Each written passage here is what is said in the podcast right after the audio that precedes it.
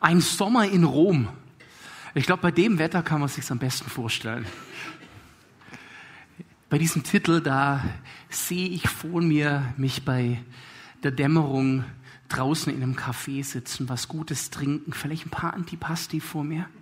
Spürt ihr es?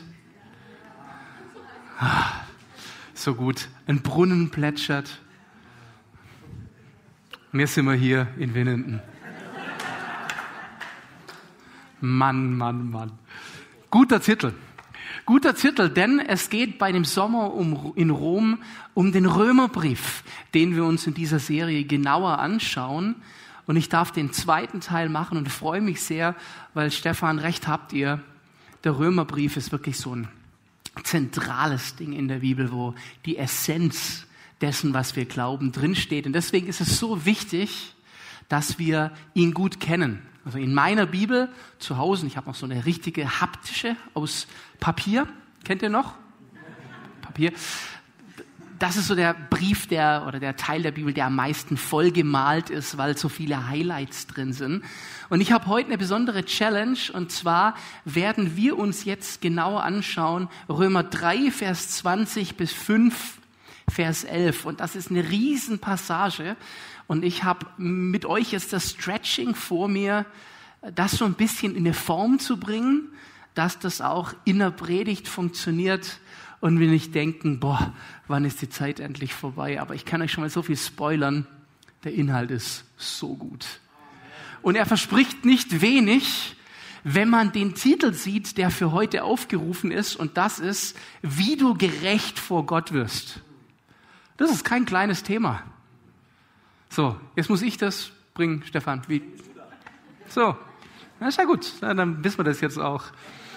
Vielleicht hast du dich gefragt, wenn du diesen Titel gelesen hast auf Instagram oder irgendwo, wie du gerecht vor Gott wirst oder ihr, als ihr eingeschaltet habt in YouTube, äh, warum gerecht vor Gott werden? Bin ich ungerecht? Ich bin doch ein ganz guter Mensch. Ich, ich mache doch ganz schön viel richtig. Ich habe eine strenge Ethik in meinem Leben, an die ich mich halte. Ich bin gut zu den Menschen um mich herum. Bin ein guter Kollege. Bin in meiner Familie gut. Bin vielleicht als Vorgesetzter gut. Ich spende. Ich verhalte mich doch gut. Warum gerecht vor Gott? Sieht doch alles ziemlich gut aus. Und vielleicht muss ich, bevor wir in das Thema reingehen, ein Missverständnis aufklären. Es geht nicht darum, ein guter Mensch zu sein. Es geht um eine ganz natürliche Unterscheidung zwischen der Heiligkeit, die Gott hat, weil er Gott ist, und der Art, die wir Menschen haben. Und die war eben mal sehr im Einklang bis zum Garten Eden und dem sogenannten Sündenfall. Und da ist was dazwischen gekommen und das war, das stelle ich so für mich als Essenz des Sündenfalls fest, dieses Denken des Menschen, ich kann es allein, vielleicht sogar ich kann es besser als Gott. Und das hat dann diese Verbindung zwischen Mensch und Gott beschädigt. Und hier kam was Dunkles rein. Einfach durch dieses starke Autonomiebestreben Gottes und Gottes Sehnsucht, der sagt, warum wollt ihr es allein machen? Ich habe uns zu einem Wir erschaffen, zu einem Miteinander. Was soll das? Und zieht euch das vielleicht in ein ähnliches Verständnis oder in einen Vergleich wie, wenn ihr einen Menschen kennt, der nach außen hin auch alles gut macht, seiner Familie gut vorsteht, guter Arbeitgeber ist, Gutes tut, aber er hinterzieht Steuern. Sieht man nicht? Er wird trotzdem verurteilt werden und vielleicht ins Gefängnis kommen, auch wenn er alles andere richtig gemacht hat, weil es bei dem Fehler nicht darum geht, was er nicht Gutes gemacht hat, sondern in dem Punkt, wo er einen Fehler gemacht hat. Und was wir aus der Bibel rauslesen und auch aus dem Römerbrief ist, es ist für jeden von uns ausreichend, was wir in unserem Leben getan haben, um nicht gerecht genug zu sein. Und deswegen ist für uns das Thema, wie kann ich gerecht vor Gott sein, das wichtigste Thema überhaupt. Und das spoilere ich jetzt schon, es gibt eine so gute Lösung für jeden von euch, der heute hier im Raum ist und jeden, der eingeschaltet hat, ob auf YouTube oder im Podcast. Es gibt eine einfache Lösung. Es liegt nur bei uns, was wir damit machen. Und darum geht es ganz stark im Römerbrief, den Paulus eben an die Gemeinde in Rom geschrieben hat. Deswegen der Sommer in Rom. Und dieser Text, den wir uns heute anschauen, der beginnt, und das habt ihr gut eingeteilt, Stefan, weil ich darf anfangen mit jetzt aber. Denn der Text, der fängt an mit jetzt aber. Das sind die ersten Worte. Und wenn man sich das anguckt, was das im griechischen äh, Grundtext bedeutet, dann tut dieses jetzt aber etwas markieren, was einen gewaltigen Unterschied macht. Das ist äh, der Beginn von etwas epochal Neuem, von einer Neuerung, einem Novum in der Weltgeschichte, in der Menschheitsgeschichte. Und nichts Geringeres sagt dieses jetzt aber an. Große Töne darf ich heute spucken. Aber es sind nicht die meinen, sondern die sind tatsächlich hier aus der Bibel. Und was wir machen werden ist, wir werden uns ein bisschen das Thema Gerechtigkeit im Allgemeinen anschauen und dann ein großes Beispiel anschauen, das Paulus gerade in dieser Passage nimmt. Und das ist die Person von Abraham.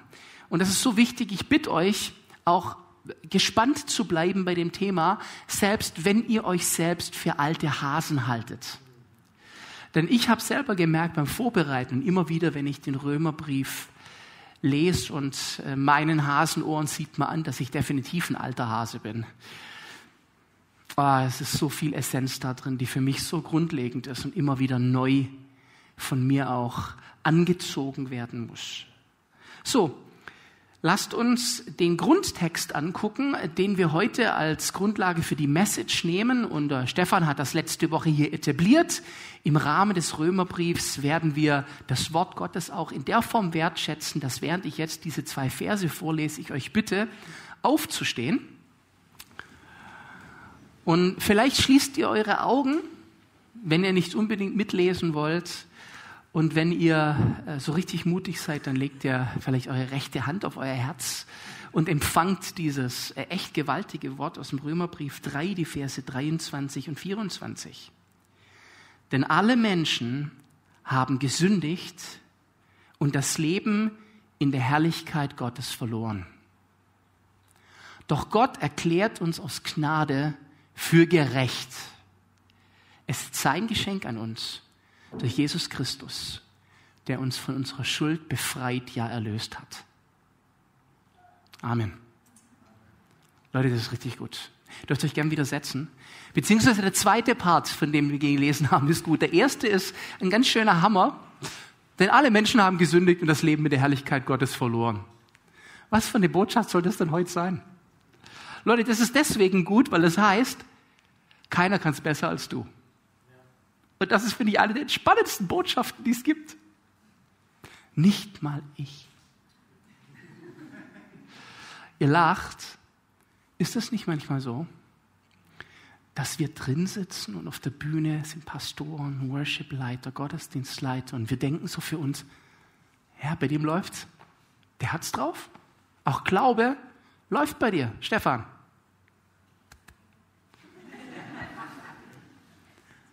Ich sehe die Momente beim Stefan nicht, wo es nicht läuft. Ich sehe seinen Struggle nicht. Ich weiß nicht, wie seine Nacht von Samstag auf Sonntag war. Ich weiß nicht, hat jemand von uns, die auf der Bühne waren, schon Krawall gehabt heute Morgen in der Familie? Und das nicht, weil die Familie blöd ist, sondern weil ich blöd bin. Das sehen wir auf der Bühne nicht, sondern auf der Bühne sehen wir gelackt und schön aus und meistens sind wir frisch rasiert. Trotzdem vergleichen wir. Und wenn wir dann diese Bibelstelle angucken, ist das so beruhigend. Und ich kann dir heute versprechen, egal wer hier oben steht, er ist auf dem gleichen Level wie du. Es reicht nicht. Das ist der erste Teil. Und jetzt kommt dieser zweite Teil. Doch, und doch heißt völlig irrelevant. Ganz egal. Denn Gott erklärt aus Gnade für uns für gerecht und es ist ein Geschenk an uns durch Jesus der uns von unseren Sünden erlöst. Jetzt haben wir ein Problem. Wir sind manchmal Leute, die sich nicht so gut beschenken lassen. Kennt ihr Menschen, denen man nicht gut Geschenke machen kann? Und zweierlei. Es gibt Menschen, die können sich einfach nicht freuen über Geschenke. Das ist übel. Ich habe manchmal Menschen beschenkt und habe in dem Moment schon bereut, dass ich sie beschenkt habe, wo ich sie beschenkt habe. Wenn du ein Geschenk gibst und ist so, ja, danke. Und du denkst, meine Fresse. Oder die andere Art, die so demütig ist, dass sie sagt, hey nein, nein, brauchst du doch nicht. Und das ist auch so ein Ding. Am Anfang ist es aus Höflichkeit okay, aber wenn die Leute beharrlich bleiben, wird das eine unfassbar unangenehme Situation für einen, weil im Prinzip müsstest du sagen, jetzt hilf mir doch. Was ist denn die Alternative? Ich nehme es wieder mit. So, seitdem schenke ich nur noch Menschen Dinge, die ich selber gern hätte. Und dann kann ich sie wieder mitnehmen. Ja, aber wir sind manchmal Gott gegenüber genauso. Gott gibt uns das Geschenk der Gnade und wir sind so, ach du nicht mir, aber nicht aus einem, sondern manchmal, ich bin es nicht wert. Und Gott sagt, ich schenke dir was. Leute, wisst ihr, was man mit einem Geschenk machen muss? Was ist die einzig adäquate Art, wie du mit einem Geschenk umgehst? Steffi. Yes, genau. Yes! Geschenk in die Hand. Und wisst ihr, wie das bei mir immer lief und im Prinzip fast heute immer noch so läuft? Ich kriege Geschenk in die Hand. Das erste, was ich mache, ich schüttel dran und hoffe, es ist Lego drin. Das Größte, meine Kindheit war beständig die Kombination. Wer von euch kennt sie? Lego und Europa-Hörspiele. Parallel die beste Kombination, die es gibt.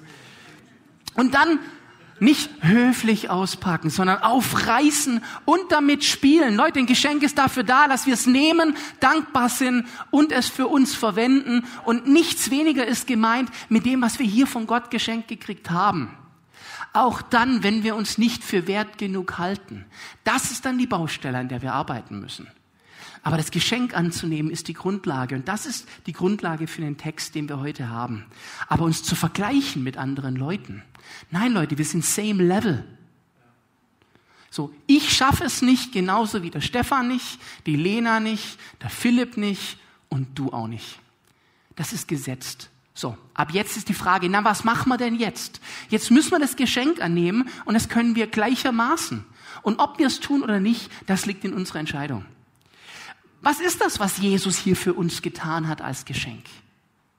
Es ist dieses sich hingeben anstatt von.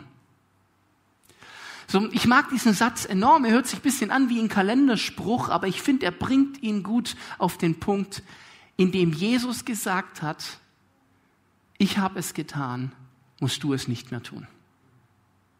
Das heißt, und darum wird es heute auch gehen in dem Text, den wir uns anschauen, es ist immer die Frage, versuche ich es noch selber hinzukriegen oder verlasse ich mich ganz auf das Geschenk? Und darum geht es in der Essenz ganz, ganz stark im Römerbrief und in der heutigen Passage. Wir gucken uns jetzt den ersten Text aus dem Römerbrief ein bisschen genauer an. Das ist Römer 4, Vers 25. Und dort haben wir einen doppelten Zweiklang. Ich lese kurz den Vers vor und dann sage ich euch, was ich meine. Also Jesus, der unserer Übertretung wegen dahingegeben und unserer Rechtfertigung wegen auferweckt worden ist. So, ich erkläre es ein bisschen sperrig. Das sind zwei Dinge. Unsere Übertretung wegen, das ist mein, ich schaffe es nicht, meine Sünde. Deswegen ist Jesus gestorben. Golgatha. Jetzt bleiben wir ganz oft daran hängen. Das ist Jesu Tod und der ist essentiell. Aber der zweite Zweiklang ist, also wir haben jetzt Übertretung gleich Tod. Und der zweite Teil, das ist die gute Nachricht, Rechtfertigung gleich Auferstehung. Denn Jesus ist auferstanden und das gibt mir das Recht, auch auferstehen zu dürfen und leben zu dürfen. Und das ist das Geschenk. Ganz großartig findet sich das wieder im Bild der Taufe. Wer von euch getauft ist, der hat das schon erlebt. Ich liebe Taufen. Und ich merke jedes Mal, wenn dieser Moment kommt, wo jemand aus dem Wasser rauskommt, wie es bei mir so einen kurzen Schwall gibt von, weil mich das so berührt. Und ich vermute, hier im Haus wird das so gemacht, wie ich das auch kenne und wie ich auch schon oft taufen durfte. Übrigens eine der schönsten Ehrungen, die es gibt, das machen zu dürfen. Du sagst, ich taufe dich im Namen des Vaters, des Sohnes und des Heiligen Geistes in Jesu Tod und seine Auferstehung zum neuen Leben. Und ich finde dieses Bild von der alte Mensch, der bleibt tot im Wasser, ist das beste Bild dafür. Wir hatten vor ein paar Jahren Taufe bei uns in der Gemeinde, einen großen See. Und ich habe das immer geliebt, am See zu taufen. Schöne Dynamik, schönes Wetter, die Gemeinde beisammen. Und ich habe mich mal wieder, wer mich kennt, weiß, das passiert hin und wieder. Ja, Marley, brauchst nicht so zu gucken. Ich weiß, du weißt das. In Rage geredet. Und ich war voller Begeisterung dabei und sagte zu meiner Gemeinde, wisst ihr, im Prinzip ist das so, dieses Gewässer hinter uns ist voller Leichen. Und realisierte dann, da gehen ja Passanten und Fußgänger oben noch vorbei. Und habe ich schon gefragt, ob im nächsten Moment Tatütata irgendeine Soko ankommt. Aber das Bild ist gut. In dem Wasser bleibt der alte Mensch und der ist tot, der kommt nicht mehr raus. Und der, der rauskommt, ist neu, komplett neu. Die Bibel nennt es eine neue Kreatur. Der Stefan wird nächsten Sonntag sehr stark über das neue Leben, über die neue Kreatur predigen. Das ist so gut. Wir haben nichts mehr zu schaffen mit dem, der im Wasser geblieben ist. Und trotzdem hat Martin Luther das großartig formuliert, als er sagte, Problem nur, die alte Sau kann schwimmen. Nicht so richtig. Ich habe den Eindruck, die alte Sau, die plätschert noch halb am Ertrinken im Wasser rum. Und dann ruft die mir zu, Peter, rette mich. Und manchmal bin ich so blöd und gehe ins Wasser zurück und versuche den alten Peter zu retten. Wie dumm kann man sein? Ich habe mit ihm nichts mehr zu schaffen. Leute, das ist der Effekt, den Sünde auf unser Leben hat. Wir sind keine Sünder mehr. Sünder im Sinne von Identität. Aber wir sündigen noch, weil das Alte noch nach uns greift. Problem ist, der Feind erklärt immer dann, wenn du wieder gesündigt hast, dir, siehst du, du hast gesündigt. Wie nennt man jemand, der sündigt? Sünder. Was bist du also? Sünder. Und ich sag mir, das klingt äh, logisch. Und dann glaube ich das. Und dann frage ich mich, warum trennt mich das so von Gott? Und wisst ihr, ich bräuchte das nicht mehr glauben aber tu es dennoch. Und diese Entscheidung müssen wir treffen, das Alte auch loszulassen. Ganz egal, was du getan hast. Denn das ist das Geschenk der Gnade. Du kriegst es unverdient. Aber dafür musst du das Alte loslassen. Ist der Hammer. Wir lesen im Römer 5 in den Versen 1 bis 2b, da wir nun gerechtfertigt worden sind. Yes, aus Glauben. Sag mal alle sind. Ah, wunderbar. Erinnert euch dran. Sind ist von der Zeitform, es ist schon passiert. Nicht, eines Tages wirst du gerechtfertigt. Wenn es gut läuft, Philipp, dann eines Tages stehst du vor Gott und er wägt ab und sagt, mm, Philipp.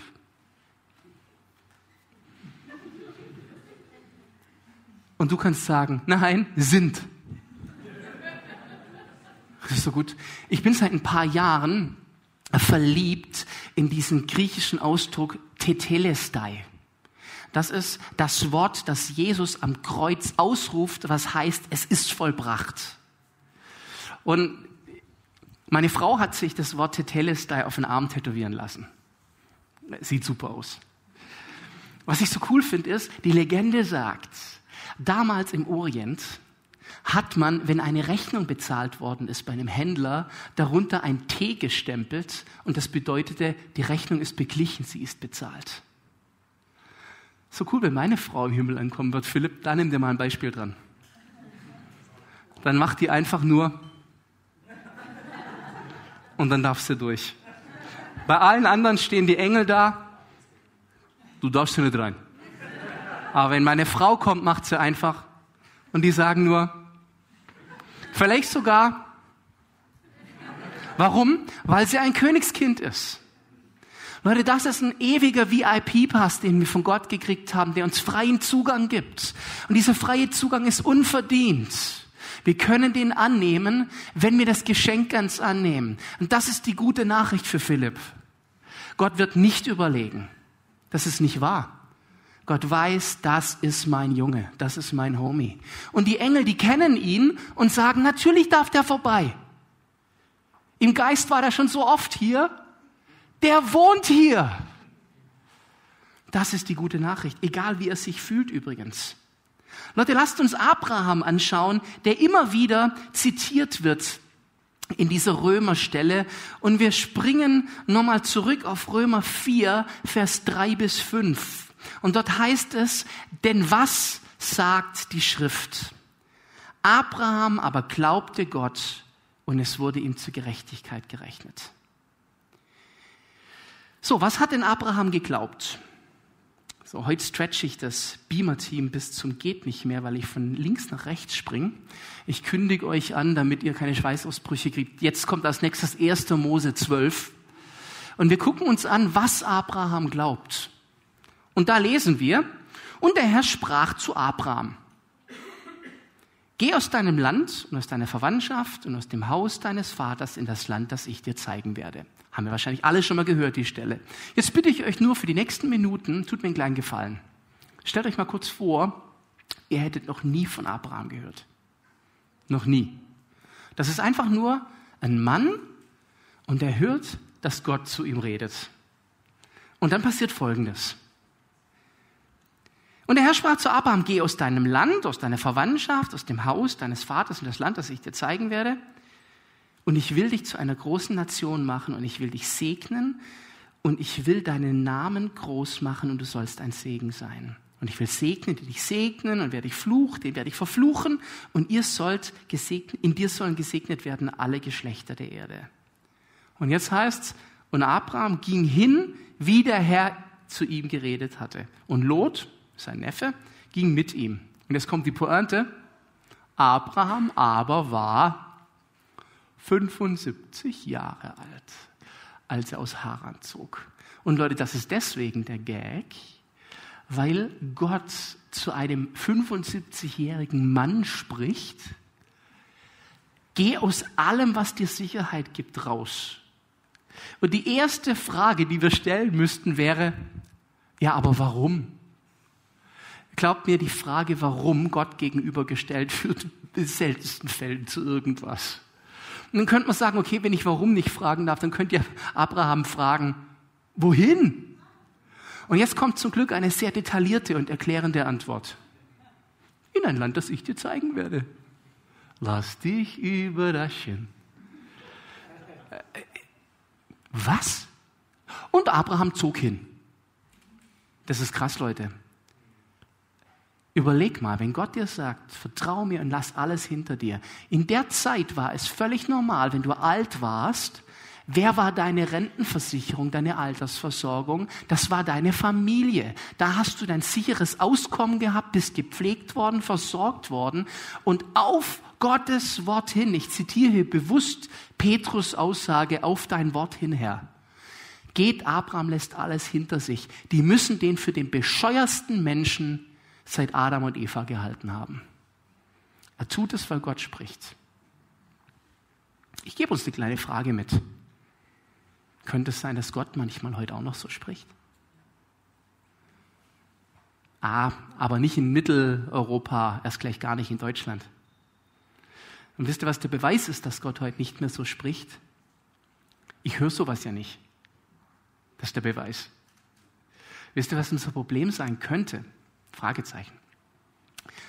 Wir haben es auf den Ohren. Und was haben wir auf den Ohren? Ich glaube, dass wir verschiedene Filterschichten auf unseren Ohren haben. Und ein Filter könnte sein Sicherheit. Ein Filter könnte sein Selbstgestaltung meines Lebens. Ein Filter könnte sein, was sollen die anderen Leute sagen? Ein Filter könnte sein Wohlstand. Ein Filter könnte sein, meine Träume. Und nicht selten, Leute, liegen die alle aufeinander und nicht nur einer davon. Und dann frage ich mich, na, ich höre sowas gar nicht. Ich glaube, Gott sagt sowas gar nicht.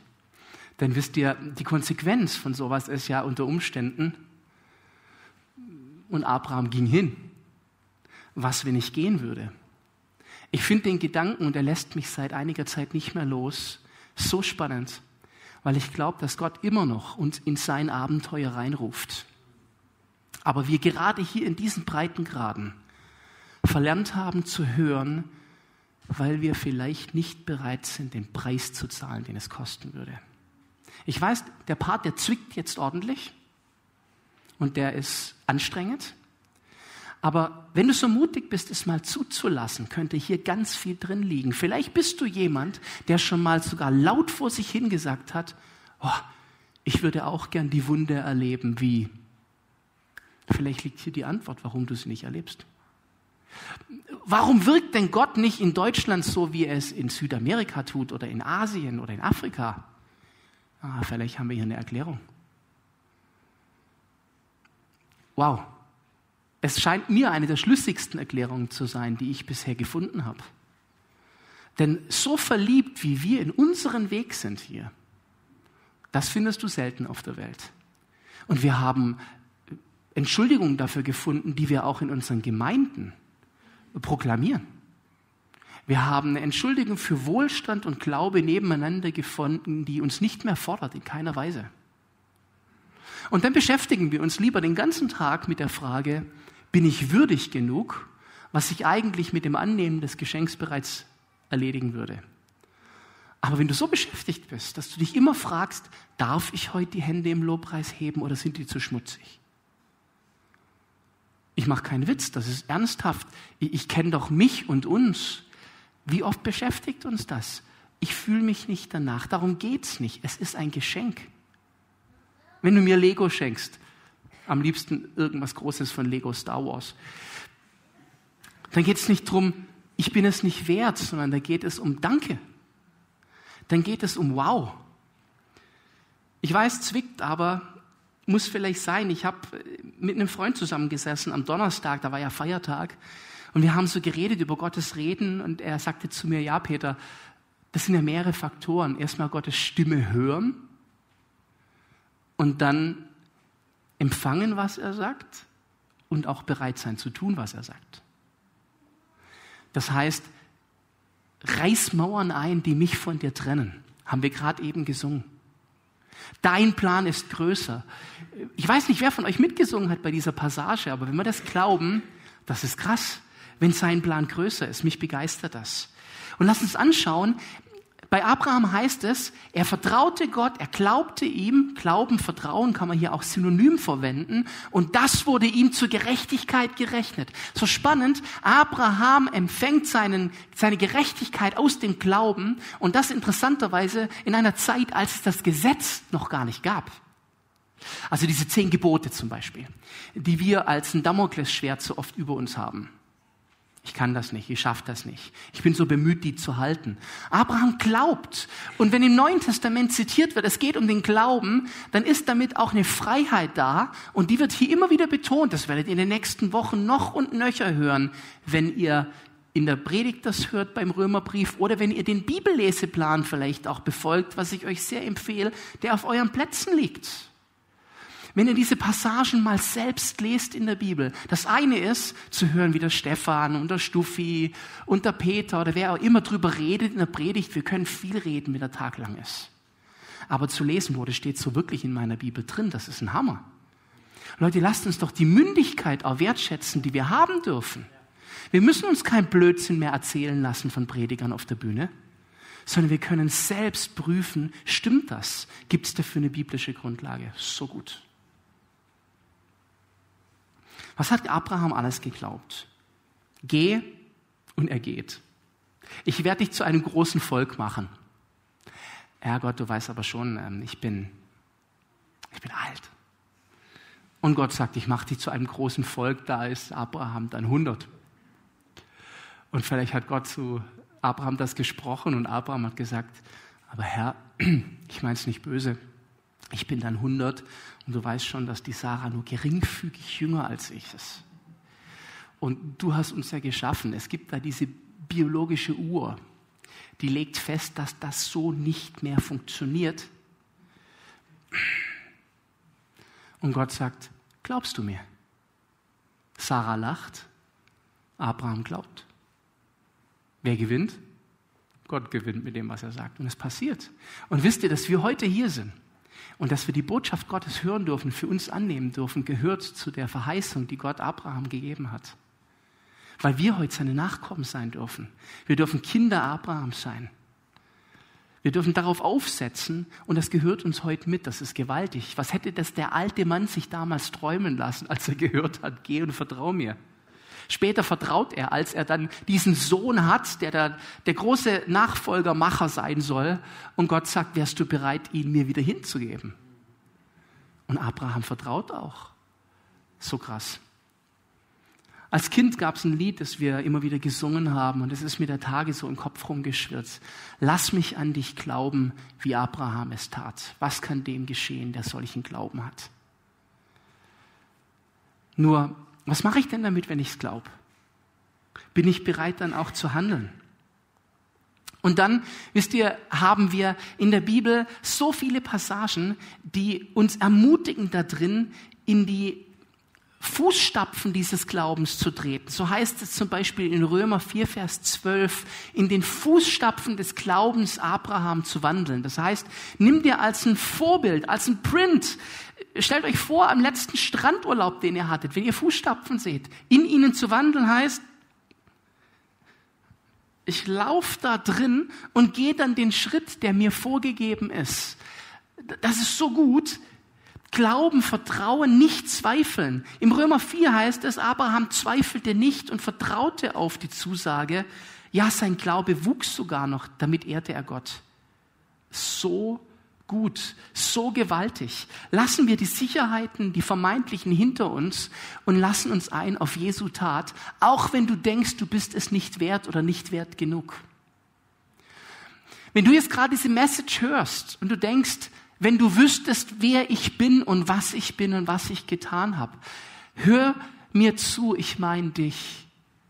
Jesus ist für dich gestorben. Und das Schönste an dieser Römerstelle ist, Römer 5, Vers 7 bis 9, da heißt es, er starb für dich, nicht als du bereits gerecht warst, sondern als du noch Sünder warst. Sogar als du noch Feind Gottes warst, ist er für dich gestorben. Es ist keine Kunst, wobei doch auch dann gewaltig zu sagen, ich sterbe für jemanden. Der Stefan, der ist so gerecht, der ist so gut, der ist so perfekt. Für so jemand lohnt es sich, mein Leben hinzugeben, damit er leben kann. Das wäre eine, eine Denke, die würde noch Sinn machen. Aber Jesus sagt, der Stefan kriegt es nicht hin. Der ist nicht perfekt. Für ihn sterbe ich. Das ist Liebe. Und das ermöglicht uns, dieses Geschenk anzunehmen. Hör auf zu zweifeln, ob es reicht und leg die Lasten endlich ab. Das ist meine Bitte an euch. Legt diesen Rucksack mit Schuld und Sünde endlich ab. Mir kam bei der Vorbereitung dieses Bild habt ihr schon von Nierensteinen gehört oder jemand hat die vielleicht sogar schon mal gehabt? Anscheinend muss es was unglaublich Schmerzhaftes sein, Nierensteine zu haben. Ich bin begeistert über die moderne Medizin, die heute die Möglichkeit hat, mit sogenannten ESWL-Schallwellen durch den geschlossenen Bauch durch die Nierensteine zertrümmern zu können. Und dann lösen die sich auf in kleinere Stücke und die muss man dann noch loswerden. Auf natürlichem Wege. Und auch das muss wohl sehr schmerzhaft sein. Mir kommt es manchmal so vor, als sind wir als Menschen unterwegs und Jesus hat uns unsere Nierensteine der Sünde bereits zertrümmert. Aber wir hängen noch an ihnen, vielleicht weil wir Angst vor dem Schmerz haben, wenn wir sie loslassen. Wenn dich das heute betrifft, ich rufe dir zu, lass los. Lass sie gehen. Wenn du die Schuld weiter auf dir hältst, obwohl Jesus es für dich bereits getan hast, ehrst du Jesus nicht, sondern du beleidigst ihn. Stell dir vor, dass Jesus am Kreuz hängt für deine Schuld und du sagst, ja, aber aus lauter Empathie mit dir, Jesus, trage ich zukünftig noch ein bisschen weiter den Schmerz. Wie viel logischer wäre doch, dass Jesus sagt, und dafür gebe ich mir das, dass du weiter von dem Schmerz trägst? Nee, Leute, dann lass es ganz los. Jesus hat es ganz für dich getan. Wir müssen nichts dazu tun. Und das ist das Verrückte am Evangelium. Deswegen ist auch das Evangelium eine Torheit, denen die sich nicht vorstellen können, weil es ist verrückt. Es ist bescheuert. Wie gar nichts. Nein, ich muss nichts tun. Es ist ein Unterschied, ob Abraham glaubt und dann handelt oder ob er handelt, weil er Schiss hat dass Gott so sauer auf ihn ist. Das ist der Unterschied zwischen Werken und der Unterschied zwischen Geschenk. Es gibt eine Sache, die mich schon lang beschäftigt, die muss ich mir von der Seele reden und ich verstehe diese Versammlung heute hier als ein bisschen äh, eine äh, Therapiegruppe. Und äh, Daniel, du nickst mir schon zu. Ich merke, du bist mit mir, das ist schön. Und zwar, ich möchte über meine Frau reden. Hm. Es ist ja, wenn ich zu Hause bin, kriege ich so wenig Empathie. Ich habe ich hab drei Frauen daheim, meine Frau und meine zwei Töchter. Da ist zu wenig Raum. Also jetzt, ich bin mit meiner Frau schon lang verheiratet. Sehr lang. 27 Jahre. Und ähm, im Prinzip liebe ich sie. Aber sie ist von ihrem Mindset her sehr engstirnig. Denn was meine Frau überhaupt nicht ab kann, und ihr, ihr werdet schockiert sein, ist, dass ich mich äh, in die Situation bringen könnte, äh, mit anderen Frauen zu flirten, um vielleicht was mit anderen Frauen anzufangen. Äh, mag meine Frau nicht. Und, und sie ist da strikt dagegen. Und jetzt lebe ich in dieser Unfreiheit, dass ich nicht mehr tun kann, was vielleicht meiner Natur gemäß wäre. Stellt euch das vor. Ist das nicht übel? Und das ist die Gefangenschaft von Ehe. Leute, jemand, der sowas sagen würde im Natürlichen, dem würde der doch sagen, Alter, was stimmt bei dir nicht? Aber ähnlich verhalten wir uns im Glauben. Wir sagen, dieser Gott ist so eng, ich muss das, ich muss das, ich darf das nicht, ich darf das nicht, ich darf unmöglich. Ich sage euch mal was, was die Wahrheit ist. In diese Frau bin ich heute mehr verliebt als vor 27 Jahren. Ich bin vernarrt nach ihr. Und wenn ich sie sehe, denke ich, sie ist jeden Tag hübscher geworden in der Zeit. Und ich bin Gott so dankbar, dass ich sie habe. Ich wäre bescheuert, wenn ich nach einer anderen Frau gucken würde und was mit ihr anfangen würde. Ich mache das doch nicht, weil sie es mir verbietet, sondern weil ich es nicht will, weil sie genug ist. Und weil ich verliebt bin an sie. Das macht einen riesen Unterschied, aber das verwechseln wir die ganze Zeit im Glauben. Das ist aber ein Jammer, was du alles nicht darfst, Peter. Nein, nicht, was ich nicht darf. Was ich nicht will. Weil ich erfüllt bin. Und das kann ein Nichtchrist nicht verstehen. Aber das macht den Unterschied. Ich tue die Dinge nicht, weil ich hoffe, am Schluss errettet zu werden, sondern weil ich errettet bin, sage ich, damit habe ich nichts mehr zu schaffen. Und dann gibt's trotzdem die Momente, wo das alte Schwein noch versucht zu schwimmen und zurückzugreifen. Aber im Grunde habe ich damit nichts mehr zu schaffen. Leute, lasst uns das nicht mehr verwechseln. Ich stand bei einem Grillfest vor ein paar Jahren bei Freunden und äh, war eine illustre Runde. Ein paar Punks waren dabei und einer von den Punks, voll tätowiert und voll meine Typ Mensch, äh, stand mit mir am Lagerfeuer abends und er hatte ein Bier in der Hand. Und ich hatte davor gesagt, dass ich Pastor bin. Und ich wusste schon, irgendwann kommt das noch zur Sprache. Und dann standen wir am Lagerfeuer und er hat sein Bier getrunken. Und dann sagt er, ähm, so als Pastor äh, hast du ja äh, viele Einschränkungen auch, ne?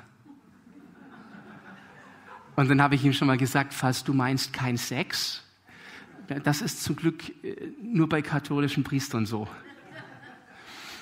Und dann habe ich kapiert, warum er mich anspricht darauf, weil ich kein Bier in der Hand hatte. Es war es aber so, dass ich einfach an dem Tag gefahren bin ich habe irgendeinen Grund gehabt, kein Bier in der Hand zu haben.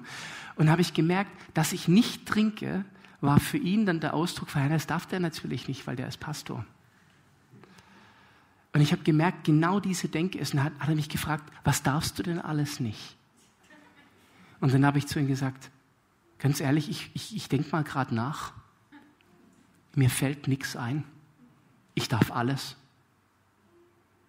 Und ich habe gemerkt, in mir drin ist wirklich grundsätzlich kein Gedanke von ich darf etwas nicht, sondern von Dingen, die ich nicht will und nicht tue, wenn ich nicht an sie glaube. Alkohol trinken gehört jetzt dazu nicht. Aber ich habe gemerkt, was für ein Bild wir abgeben mit dieser Haltung, die wir oft haben. Und Leute, ich weiß, ich rede hier bestimmt zu vielen, die da richtig gut drin sind. Und trotzdem rede ich nochmal eindrücklich, wenn es in dir etwas gibt, was immer noch versucht zu tun, damit Gott dich liebt, lass es. Du schaffst es nicht. Nimm stattdessen das Paket Lego. nimm dieses Geschenk und sei dankbar und pack es aus. Das macht den Unterschied. Ich möchte eine Bibelstelle noch bringen aus dem Alten Testament, dass ihr seht, wie stark hier auch eine Korrelation ist. Und das im Gegensatz zu dem, was viele denken, das Alte Testament ist aufgehoben durch das Neue. Ganz und gar nicht passiert, sondern im Alten Testament, gerade was wir uns jetzt anschauen, ist gleich das Buch Jesaja, schon vorangekündigt ist, was Jesus gemacht hat. Speziell im Jesaja 53, Vers 11b, da lesen wir, durch seine Erkenntnis wird mein gerechter Diener, mit dem gerechten Diener ist Jesus gemeint, voraussagend, Gerechtigkeit für viele erwirken, denn er wird ihre Sünden auf sich nehmen, sich selbst sie aufladen. Das ist vergleichbar wie dieser Rucksack mit schweren Steinen, den du mit dir rumträgst. Und Jesus sagt, ich nehme die für dich, damit du sie nicht mehr tragen musst. Und dann noch eine andere Bibelstelle. Ich habe heute ein paar mehr. Aber damit ihr seht, wie diese Dinge ineinandergreifen in der Bibel, aus dem Galaterbrief, wo auch wieder das rezitiert wird, was wir schon im Römerbrief und im Mose hatten. Galater 3 ab Vers 8. Die Schrift aber, voraussehend, dass Gott die Nationen aus Glauben rechtfertigen werde. Die Nationen, das sind alle Länder außer Israel, also wir. Voraussehend, dass wir aus Glauben gerechtfertigt werden, diese Schrift verkündigte dem Abraham die gute Botschaft voraus, in dir werden gesegnet werden alle Nationen. Folglich werden die, die aus Glauben sind, kannst du sein, wenn du möchtest, mit dem gläubigen Abraham gesegnet. Denn alle, die Gesetzeswerke tun, aus den Gesetzeswerken sind, die sind unter dem Fluch. Denn es steht geschrieben, verflucht ist jeder, der nicht bleibt in allem, was im Buch des Gesetzes geschrieben ist, um es zu tun. Hast du als Möglichkeit. Du kannst sagen, Peter, mein Weg ist, ich nehme die Gesetze, befolge sie alle. Spoiler, da du es nicht schaffen wirst, geht das Ding schlecht für dich aus. Aber kannst du versuchen. Spaß machen tut es übrigens auch nicht. Außer du findest deine Erfüllung im Gesetz erfüllen. Bei manchen Deutschen könnte es passieren. Und dann Vers 11 aber, und das ist die andere Seite, das aber durch Gesetz niemand gerecht vor Gott fertigt wird, ist offenbar, denn der Gerechte wird aus Glauben leben. Der Glaube macht uns gerecht. Nicht das Recht tun, sondern zu glauben, dass er es recht getan hat. So, glaub, dass deine Schuld dich nicht mehr von Gott trennen wird und vertrau auf seine vergebende Kraft und auf die Kraft der Tat Jesu am Kreuz und seiner Auferstehung. Was ist jetzt noch wichtig? Du musst das für dich annehmen. So, wie ist das gemeint? Im Johannes 3 finden wir eine Bibelstelle, wo berichtet wird, dass Jesus sich mit einem Schriftgelehrten namens Nikodemus trifft. Nikodemus ist das wohl nicht ganz geheuer. Er trifft sich heimlich mit Jesus bei Nacht und so haben die beiden einen Plausch bei Lagerfeuer und dort erklärt Jesus diesem Nikodemus als Grundsatz, das, was er tun wird, und Jesus spricht über sich in dem, was geschehen wird, vergleichbar ist mit einer Geschichte vom Volk Gottes in der Wüste bei Mose. Und zwar geschah damals, und wir finden diese Geschichte im vierten Mose 21, dass das Volk Gottes sich so von Gott entfernt hat und so gesündigt hat, dass giftige Schlangen in das Lager kamen, viele gebissen haben und sie gestorben sind. Und jetzt hat Gott gesagt zur Lösung dieses Problems, Mose, mache einen Stab, auf den du eine Schlange aus Ehren gemacht ist, aus Metall, und die stell auf. Und dann wissen wir, die wir uns gut in der Bibel auskennen, weil diese Schlange aufgestellt worden ist im Lager, konnten die Schlange niemandem mehr was tun. Richtig? Daniel? Nein? Er ist so höflich, er wartet ab, ob das wirklich sein kann, was er sagen möchte. Aber ihr anderen, ihr seid brav wie Lämmer. Ich erzähle den größten Blödsinn hier und ihr seid mit dabei. Es ist super. Zeigt uns mal wieder, wie wichtig ist, die Bibel selber zu lesen. Leute, ein Großteil der Geschichte hat gestimmt, wie ich sie erzählt habe, aber die Pointe war falsch. Nämlich diese Schlange mit dem Stab im Lager aufzustellen, hat überhaupt nichts gebracht. Es gab noch eine Bedingung. Du musstest sie anschauen. Das heißt, wer gebissen wurde, musste diese Schlange anschauen und dann ist er gerettet worden. Ich hatte vorher ein interessantes Kaffeegespräch zwischen den zwei Gottesdiensten und mein Gegenüber hat mir gesagt, so gut, das ist ganz schön wagemutig. Das heißt, du musstest von den Schlangen wegschauen. Hin auf eine aufgestellte Schlange. Es ist Blödsinn. Versuch mal medizinisch zu ergründen, was da wohl vorgange geht, damit das so funktioniert. Es ist Blödsinn. Es ist Glaube, Leute. Gott sagt, mach es so und wir tun es so. Und genau das zitiert Jesus, indem er sagt, und ich zitiere jetzt Jesus selbst aus dem Johannesbrief, Johannes 3 ab Vers 14, und wie Mose in der Wüste die Schlange erhöht hat, so muss der Menschensohn, damit meint Jesus sich selbst, erhöht werden. Und damit ist natürlich auf Golgatha angespielt, wo Jesus auf erhöhter Position an ein Holz genagelt ist. Auf das alle, die an ihn glauben, das ewige Leben haben. Und jetzt kommt die wahrscheinlich berühmteste Bibelstelle ever. Denn also hat Gott die Welt geliebt, dass es seinen eingeborenen Sohn gab, damit alle, die an ihn glauben, nicht verloren gehen, sondern das ewige Leben haben. Wichtig ist, schau hin auf ihn. Vorher haben wir gesungen und ich schaue auf den Sohn und ich schaue auf den Retter. Jesus ist bereits gestorben, aber es wird für dich dann erst kräftig, wenn du hinschaust auf ihn und sagst, das ist für mich. Es ist mein Geschenk. Das ist der Moment des Auspackens. Du kannst natürlich sagen, ich habe ein Geschenk. Ja, ich habe ein Geschenk. Und dann nimmst du es und stellst es hin, dann hast du ein Geschenk. Aber es bringt nichts, wenn du nichts damit machst. Und das ist dieser Moment. An anderer Stelle, kennt ihr bestimmt aus dem Hebräer 12, heißt es, indem wir hinschauen auf Jesus, wegschauen von allem anderen, den Anfänger und Vollender des Glaubens. Das hat der Holger vorher als Gebet zitiert in einem der Songs. Der um der vor ihm liegenden Freude wille die Schande nicht achtete und das Kreuz erduldete und sich gesetzt hat zu Rechten des Thrones Gottes. Lena dürft gern vorkommen. Das ist die Essenz unseres Glaubens. Wenn wir das nicht verstehen und wenn wir das nicht nehmen, dann bauen wir auf etwas auf, was nicht solide ist. So, ich stelle dir zwei Fragen.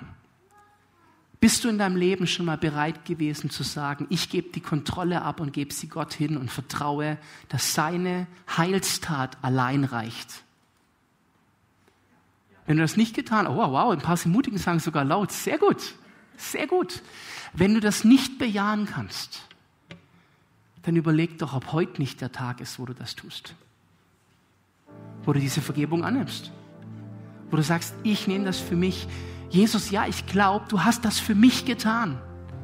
Und Gott, deswegen darf ich aber jetzt zu dir kommen. Das ist die Kraft des Evangeliums. Und ich möchte gleich beten und möchte dich einladen, wenn das dein Gebet ist, auch vielleicht hörend am Podcast, vielleicht bist du gerade beim Joggen und hörst diese Message, dann halt jetzt an, wo du bist und geh zu Gott und sprich mit ihm darüber und nimm das an. Vielleicht tust du das gerade bei YouTube. Dann bete bei dir im Wohnzimmer. Vielleicht betrifft das heute dich hier.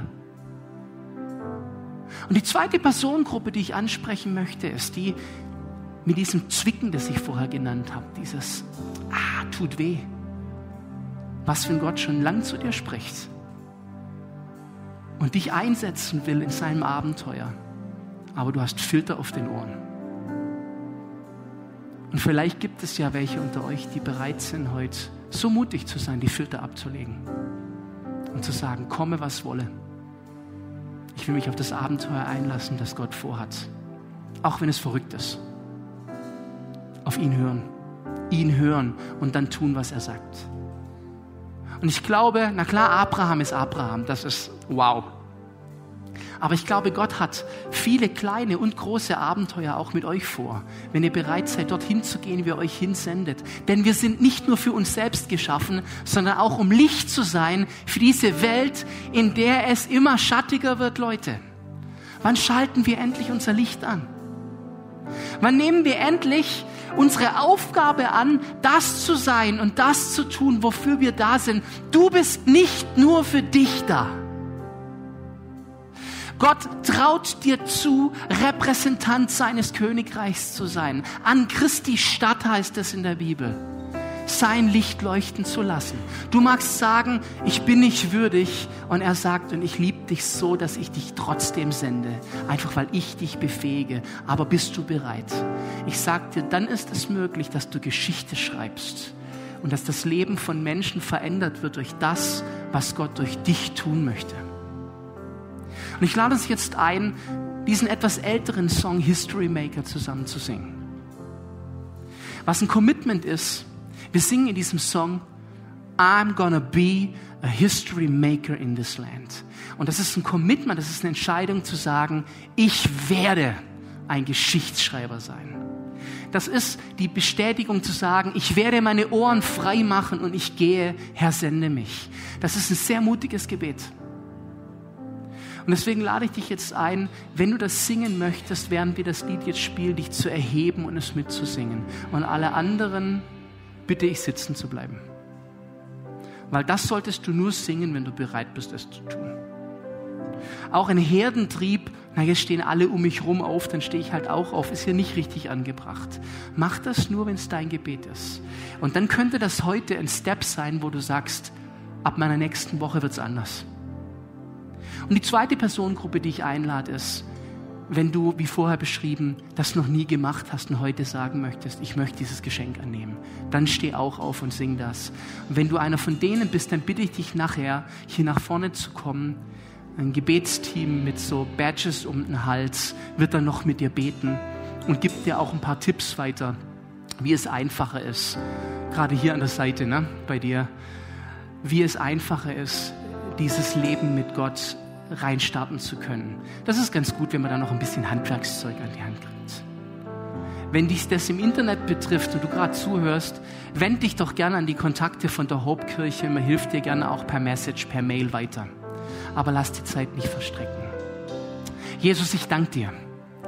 Du bist kräftig, du bist mächtig und du hast es getan am Kreuz auf Golgatha und dann bist du auferstanden.